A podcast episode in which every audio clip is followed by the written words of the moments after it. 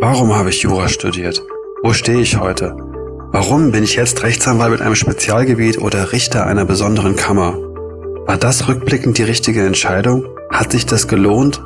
Und vor allem, habe ich was gelernt fürs Leben? Willkommen zum Podcast Juristen mit Rechtsanwalt Marcel Sonnenberg. Ich sitze heute mit Christopher Posch in Kassel in seinem Büro. Christopher Posch ist äh, mittlerweile 45 Jahre alt und seit 2006 als Rechtsanwalt tätig, ähm, überwiegend im Strafrecht. Hallo Christopher. Hallo, grüß dich. Eigentlich ausschließlich im Strafrecht. Aus, ausschließlich im Strafrecht, ja, ja. okay. Ähm, vielleicht kannst du mal so ein bisschen deinen Werdegang schildern, aber wir fangen am besten ab dem Abitur an. Also Abitur habe ich gemacht ähm, in der ja, Regelschulzeit, äh, habe danach die Bundeswehr äh, nach seiner Zeit noch erledigen müssen. Damals war ich zehn Monate, mussten wir noch machen war ich bei der Bundeswehr und danach hat sich dann das Studium der Rechtswissenschaft bei mir angeschlossen. Habe ich erst in Marburg studiert und dann in Köln äh, Jura studiert und dann auch in Köln bzw. in Wuppertal Referendariat gemacht. In Wuppertal? Ja, das hatte den Vorteil, ich konnte in Köln wohnen bleiben und bin dann gependelt, habe dann äh, die AGs in Wuppertal besucht und die Stationen teilweise dann auch im Wuppertal und im Bergischen Land. Da in Remscheid ja. war ich beim Richter, Staatsanwaltschaft Wuppertal, aber äh, ich konnte halt Rechtsanwaltsstation, die Verwaltungsstation habe ich dann in Köln gemacht und bin halt hin und her gependelt. Da waren mehrere Leute, die ja. gependelt sind. Und warum hast du Jura studiert? Wolltest du immer Jura studieren oder war das?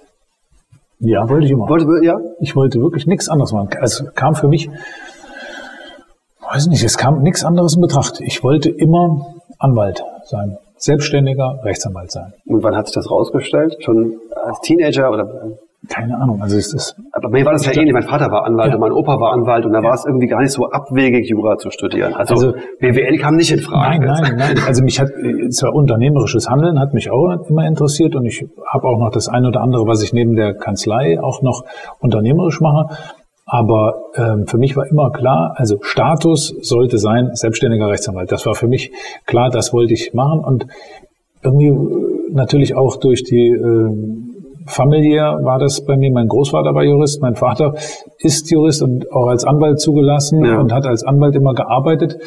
Ähm, arbeitet jetzt noch mit mir zusammen. Also das hat mich irgendwie immer geprägt und ich kann mich erinnern, ähm, natürlich immer bei, bei Feiern bei meinen Eltern waren immer ein Haufen Juristen dabei und das waren halt häufig auch die Tische, wo es am lustigsten war, weil die halt immer viel zu erzählen hatten. Man, man viel getrunken oder viel geraucht damals. Ja, damals viel geraucht, viel getrunken. Und, ja. und da waren halt echt auch Typen dabei, die, die beeindruckend waren und die sehr erfolgreich waren und äh, die was zu erzählen hatten und die das auch self-made gemacht haben. Das fand ich immer, das ist auch etwas, was mich heute total beeindruckt, wenn einer es selber schafft. Ähm, gar nicht hoch zu, hoch, kann man gar nicht hoch genug bewerten. Und das war halt so der Umgang, den, den man dann auch so mitbekommen hat. Und das hat einen geprägt und auch so ein bisschen als Vorbildfunktion gedient. Und Strafrecht war auch schon klar, dass es Strafrecht sein soll, oder hat sich das das später herausgestellt? Hm, also das Strafrecht hat mich eigentlich schon immer interessiert. Am Anfang vom Studium würde ich das jetzt sagen, war es das noch nicht. Da muss man irgendwie durch. Äh, da gab es noch keine Spezialisierungsvorstellungen ähm, es war für mich dann klar, dass ich so eigentlich, ja, so zum Ende des Studiums und während des Referendariats war für mich klar, es wird auf alle Fälle die Strafverteidigung. Und bist du zufrieden mit der Wahl? Also heute rückblickend sagen, Strafrecht macht mir nach wie vor Spaß, war die richtige Entscheidung, ich fühle mich da wohl, ich kann das, ja, ja. ich verstehe das. Also ähm, das äh, war zu 100 Prozent die richtige Entscheidung. Also ich würde ich würde alles genau so wieder machen. Ich würde vielleicht bisschen schneller studieren vielleicht. vielleicht hätte ich auch schon früher irgendwelche Spezialisierungen gesetzt oder so. Aber also an den Entscheidungen kann ich im Nachhinein nichts, ich hätte nichts anderes gemacht. Und bist du mit dem, mit dem finanziellen zufrieden? Also ist ja so die, die Work-Life-Balance, also Arbeitszeit, ist das eine. Bin ich viel im Büro, bin ich, habe ich Zeit für zu Hause? Und mit dem finanziellen, ist das okay würdest du sagen, da kommt man mit klar als Strafverteidiger? Also ich komme gut zurecht. Ja. ja. Ja, das ist in Ordnung. Und Arbeitszeiten? also, also ich weiß von Strafverteidigern, die sind viel unterwegs ja, im Auto und müssen von Gericht zu Gericht fahren. Ja, ich bin viel unterwegs, ähm, habe das aber auch so zu Hause vorgelebt bekommen. Also 9 to 5 habe ich nie gesehen, habe ich nie mit eigenen Augen irgendwo zu Hause erlebt. Käme für mich auch nicht in Betracht, kam für mich nicht in Betracht, käme für mich nicht in Betracht. Ich würde mir auch komisch dabei vorkommen, davon Ja. mal ab. Was mache ich dann? Ja, nee, das nicht unbedingt, aber so, weil ich auch ähm, das, was ich mache, das kommt mir zu großen Teilen nicht wie Arbeit vor. Ja. Also ich fühle mich einfach mit dem, was ich mache, unglaublich wohl. Ja, ich mache das aus tiefster Überzeugung. Kann mir keiner erzählen, dass immer jeden Tag nur die Sonne scheint und alles toll ist. Das natürlich nicht. Und es gibt auch mal Tage, wo du denkst, Mann, oh Mann, das ist ja, gibt's doch gar nicht, ja. Und da ist man auch genervt und auch, aber der, der Großteil, wie gesagt, der, dessen, was ich mache, ist für mich jetzt nicht so dieses, oh, ich muss heute zur Arbeit. Ich stehe gerne morgens auf, ich fahre gerne ins Büro. Es gibt natürlich Termine, wo du von vornherein weißt, das dürfte heute eine enge Kiste werden. Ja, Ja, das wird nicht ich ganz so nicht einfach. so viel Freude dran haben Ja? ja. Und es ist ja nicht immer alles angenehm. Also vor allem auch das, was man vielleicht seinem Mandanten mitteilen muss oder was bei Gericht rauskommt. Das ist ja nicht immer so, dass dann gleich äh, große Jubelstürme ausbrechen. Das, sind, äh, das gehört aber dazu, wie im normalen Leben auch. Ne? Es ist halt, geht nicht immer nur nach oben und im, nicht immer nur nach vorne, Ja. egal in welchem Job. Aber, aber, aber schön zu hören, dass du mit der Berufswahl so zufrieden bist. Voll, Das total, ja, absolut. Also alles, ne? Also Ja. selbstständiger Anwalt zu sein, ähm, entscheiden zu können, wann man wie, wo, was macht, äh, das ist schon ganz viel wert. Und wenn man das dann noch mit der Tätigkeit, also in dem Fall Strafverteidigung, Ja. noch füllen kann, Schön. ja. Finde ich gut. Und der, und der Beruf lässt ja auch viele äh, Möglichkeiten darüber hinaus was zu machen. Ja? Ja. Mir kann ja keiner verbieten, noch nebenher was zu machen. Also unternehmerisch tätig zu werden, das sind ja so Sachen, die ich finde, die dann den Job auch so ausmachen. Ja, das stimmt. auch das Studium, man kriegt halt unglaublich viel mit. Ne? Ja, das sage ich auch immer. Ich finde, durch das Jurastudium bekommst du eine gute Basis. Ja.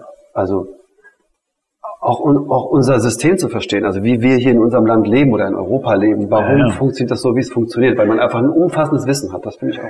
Ja, also Das klingt ein bisschen überheblich, aber ich nee, finde, aber du hast vollkommen recht. Und Ja. jetzt gerade jetzt in dieser Zeit, ja, wenn du teilweise siehst, ähm, du, wir können während des Studiums habe ich mich damit gar nicht so so intensiv beschäftigt. Da ist man so, äh, ich zumindest war so da drin und habe das das Studium äh, erledigt und äh, ne, habe halt studiert. Aber so diese zweite Ebene, das ja wirklich alles, was wir tun, lässt sich zurückführen auf unser Grundgesetz. Ist unglaublich spannend.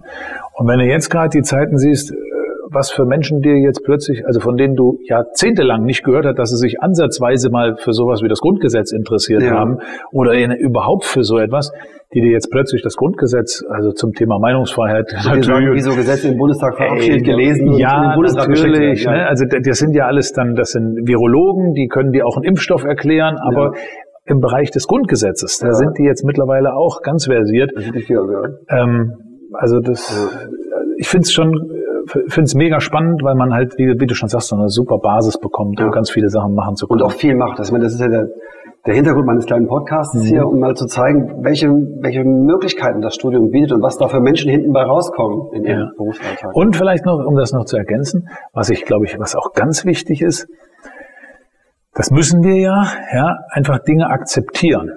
Lernen, Dinge zu akzeptieren, äh, wenn jemand, also spätestens wenn ein Gericht es anders sieht als man selbst, Ja. ja, zu akzeptieren, dass ein gegnerischer Kollege im Zivilrecht eine andere Rechtsauffassung hat oder zumindest einen anderen Vortrag hat, ja, ähm, im Strafrecht einfach zu akzeptieren, hey, das ist Nehmen wir sportlich. Die Staatsanwaltschaft sieht das so, wir sehen es so. Ja. Und das Gericht sieht es möglicherweise nochmal anders. Ja.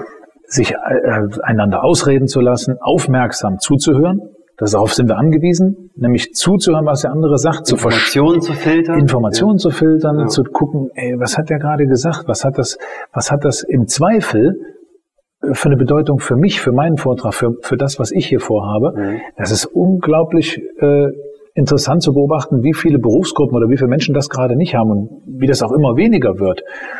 Und das glaube ich, das haben wir im, im Studium, auch wenn das einen manchmal genervt hat mit diesen Meinungsstreitigkeiten, Genau, die man- ja. führen musste, wo man auch teilweise habe ich immer gedacht, was interessiert mich das? Das ist ja so abgefahren, das, das vertritt nur der. Ja.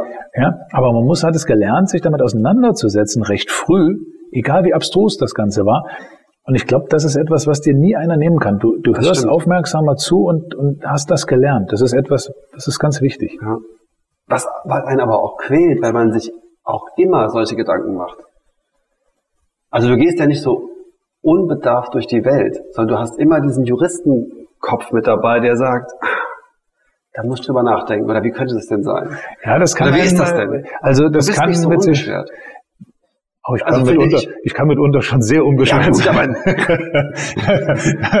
da mache ich mir manchmal, vielleicht manchmal auch zu wenig im Kopf, wenn es um, um andere Dinge geht als die Arbeit. Aber nein, ähm, natürlich, man geht wahrscheinlich anders an die Sachen ran. Ja. Ja. So, und jetzt noch um den eigentlichen Aufhänger meines Podcasts. Mich würde natürlich ein Fall aus deiner Praxis interessieren, bei dem du sagst, der hat mich beschäftigt oder der war wichtig oder der war zumindest spannend. Gibt es irgendeinen Fall in deiner Karriere als Jurist, wo du sagst, das ist mir im Gedächtnis geblieben? Also ich glaube, wenn man Strafverteidigung macht und das ausschließlich macht und man sich äh, viel bewegt und auch interessante Mandate bekommt, glaube ich, ist es schwierig, so dass das eine Verfahren, was alles überstrahlt. Ne, natürlich jede, jedes Verfahren vor dem Schulgericht, was besonders umfangreich ist, ist erstmal natürlich vom, vom Vorwurf, der gemacht wird, natürlich schon schwerwiegend. Ja. Ähm, mitunter auch umfangreich. Es gibt Verfahren, die über, über einen langen Zeitraum gehen, die einen einfach auch so emotional und auch von einfach physisch auch mitnehmen. Ja. Es gibt aber auch manche Verhandlungen, die an einem Tag stattfinden, die besonders hängen bleiben. Insofern ist es, ist es schwierig, jetzt so das eine rauszupicken. So ein Verfahren, an das ich mich immer erinnern werde, ja, ist ein Verfahren, ähm, weil das eins meiner ersten größeren Verfahren war. Äh, das war ein Mandant, also in der, in der, der, der ist aus Südspanien äh, ausgeliefert worden ähm, und hat im Grunde genommen jeden kleinen Knast am Wegesrand mitgenommen, weil der wurde ja nicht auf direktem Weg irgendwie mit ausgeflogen. Man hatte einen Haftbefehl gegen den, damals noch wegen einer kleineren Angelegenheit und dann hat er wirklich jeden Dorfknast mitgenommen. So war das zumindest geschildert. Ne? Und der war lange Zeit unterwegs, bis er dann eintraf und äh, mittlerweile wurden die Vorwürfe immer größer. Also man hat ihn wegen einer ganz anderen Sache gesucht und dann ist er in einem anderen Verfahren, hat man ihn identifiziert und unterm Strich reden wir in Summe dann über eine Tonne Betäubungsmittel unterschiedlichster Art. Und der war bei unserem ersten Gespräch äh, in der JVA direkt ein ganz smarter Typ, muss ich sagen. Also nicht so, wo man jetzt sagt, der hätte alles sein können. Model, Schauspieler, er war mehrsprachig, äh, schien mir auch gebildet. Und der hat mir gesagt, Herr Posch, also alles unter zehn Jahren ist ein Riesenerfolg. Und da habe ich gesagt, so Mensch, mit dem kann man arbeiten, weil er hatte sich mit, er hat ja auch Zeit, sich mit Ja. damit auseinanderzusetzen. Und da haben wir gesagt, ja gut, dann gucken wir jetzt mal. Dann haben wir uns die Akte angeschaut und äh, da gab es mehrere Personen, die im Rahmen des Paragraphen 31 BTMG ihn schwer belastet hatten. Und seine Erwartung, also wenn es denn zu einer Verurteilung käme, um die zehn Jahre, das war durchaus realistisch. Allerdings, und das ist ja manchmal das Spannende bei den Strafverfahren, wenn die Mandanten ehrlich zu uns sind, dann sind wir manchmal die Einzigen, die wirklich wissen, was passiert ist. Ja? Also dass in der Akte was ermittelt wurde, streift das möglicherweise äh, nur so hauchzart, was wirklich den wahren Umfang äh, angeht. Ja? Aber teilweise, wenn da halt irgendwelche ähm, 31er dabei sind, also die den 31 BTMG genutzt haben, da wird ja auch gelü- gelogen, dass sich die Balken biegen. Natürlich. Und dann ist das halt auch nicht immer so das, was, was dann vielleicht äh, für eine Anklage taugt. Dann geht im Grunde genommen die Staatsanwaltschaft von diesen Angaben aus, die falsch sind. Ja. Das Gericht äh, urteilt dann auf dieser Grundlage und man selber als Verteidiger, wenn der, wenn der Mandant die Wahrheit gesagt hat, weiß man wirklich als Einziger, Gute Chance. sein. es war nicht so, ja. es war nicht so, aber es war vielleicht anders. Aber das ist nicht angeklagt. Ja. Ja. Naja, lange Rede, kurzer Sinn. Äh, Wir haben dann verhandelt und im Rahmen dieser Hauptverhandlungen kamen halt Dinge raus, die im Grunde genommen es unmöglich gemacht haben, diesen Personen, die den 31 gezogen haben, Glauben zu schenken, weil sie hatten ganz starke Belastungstendenzen. Ähm, das im Einzelnen aufzuführen, da- das ufert aus, aber lange Rede, kurzer Sinn, der ist dann nach, weiß ich, elf oder zwölf Verhandlungstagen freigesprochen worden. Und das ist natürlich etwas, das weiß ich noch genau, das sind so Dinge, die dann halt einem im Kopf bleiben. Ähm, das Urteil wurde um die Mittagszeit verkündet und es war einer der ersten schönen Tage so in dem Jahr, so richtig warm. Ne? Und vor dem äh, Landgericht war der Rasen gemäht. Und so, dann kommt man mit dem Mandanten raus, ja, der hat noch se- seine äh, Knastkleidung an, ja, ähm, der Duft von diesem frisch gemähten Rasen liegt in der Luft, die Sonne scheint und der, der Mann hat gerade zehn Jahre seines Lebens zurückgewonnen. Und du kannst sagen, alles Gute. Ne? Also in dem Fall war es dann so, der hat ja kein, keine Kohle gehabt, nix. Ja? Ich habe den dann auf eine Pizza eingeladen. Ja? Das war das erste Mal, dass er wieder was Vernünftiges zu essen bekommen hatte.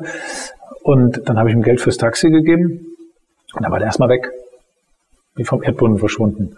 Und irgendwann, dann, weiß nicht, sechs, sechs, sieben Wochen später, klingelt es auf einmal, stand dieser Mann dann da, hat den Rest seiner Rechnung bezahlt. Ich habe ihm alles Gute gewünscht. Ich habe ihn nie wieder gesehen die vom Erdboden. Aber schöne Geschichte. Aber, aber super. Also hat alles gepasst. Ja, und da, da, ne, die Geschichte ist so, weil es ja eine der ersten größeren Sachen war, ja. natürlich auch mit dem Ausgang, da hat ja alles gepasst und mit diesem Moment, den du da, du kommst da raus so und die Sonne geht auf, ne? Ja. Also äh, das war schon was Besonderes. Das hat sich auch, danke, die Geschichte war schön. bitte, bitte. Und jetzt, jetzt ist meine nächste Frage aus dieser, ob man aus dieser Geschichte irgendwas lernen kann. Also kann ich dem dem anderen Juristen, dem Bürger, dem Hörer irgendeinen, irgendeinen Tipp mitgeben aus dieser Geschichte? Ich würde jetzt sofort spontan sagen, sag die Wahrheit. Sag deinem Verteidiger die Wahrheit. Auf jeden Fall. Also wenn man als Verteidiger von seinem Mandanten nicht die Wahrheit erzählt bekommt, ist das äh, natürlich unglaublich schwer, äh, den zu verteidigen. Ne? Ja. Ähm, vielleicht das Zweite, das hat aber damit nichts zu tun, wenn man einen Verteidiger-Tipp geben sollte. Äh, nie Angaben machen, erstmal Mund halten, ja. Verteidiger konsultieren, Akte einsehen und dann kann man sich dazu äußern. Das der, ist so der beste Tipp des Strafverteidigers. In, in der Regel, der, ja genau, er der richtige, der richtige Rat. Ja, super. Vielen lieben Dank für das Gespräch Dankeschön. und äh, fürs Mitmachen und äh, für die Zukunft. Äh, alles Gute. Dankeschön, ebenso. Vielen Dank fürs Reinhören und ich hoffe, ihr abonniert diesen Kanal und hört das nächste Mal auch wieder rein. Bis zum nächsten Mal, euer Marcel Sonnenberg.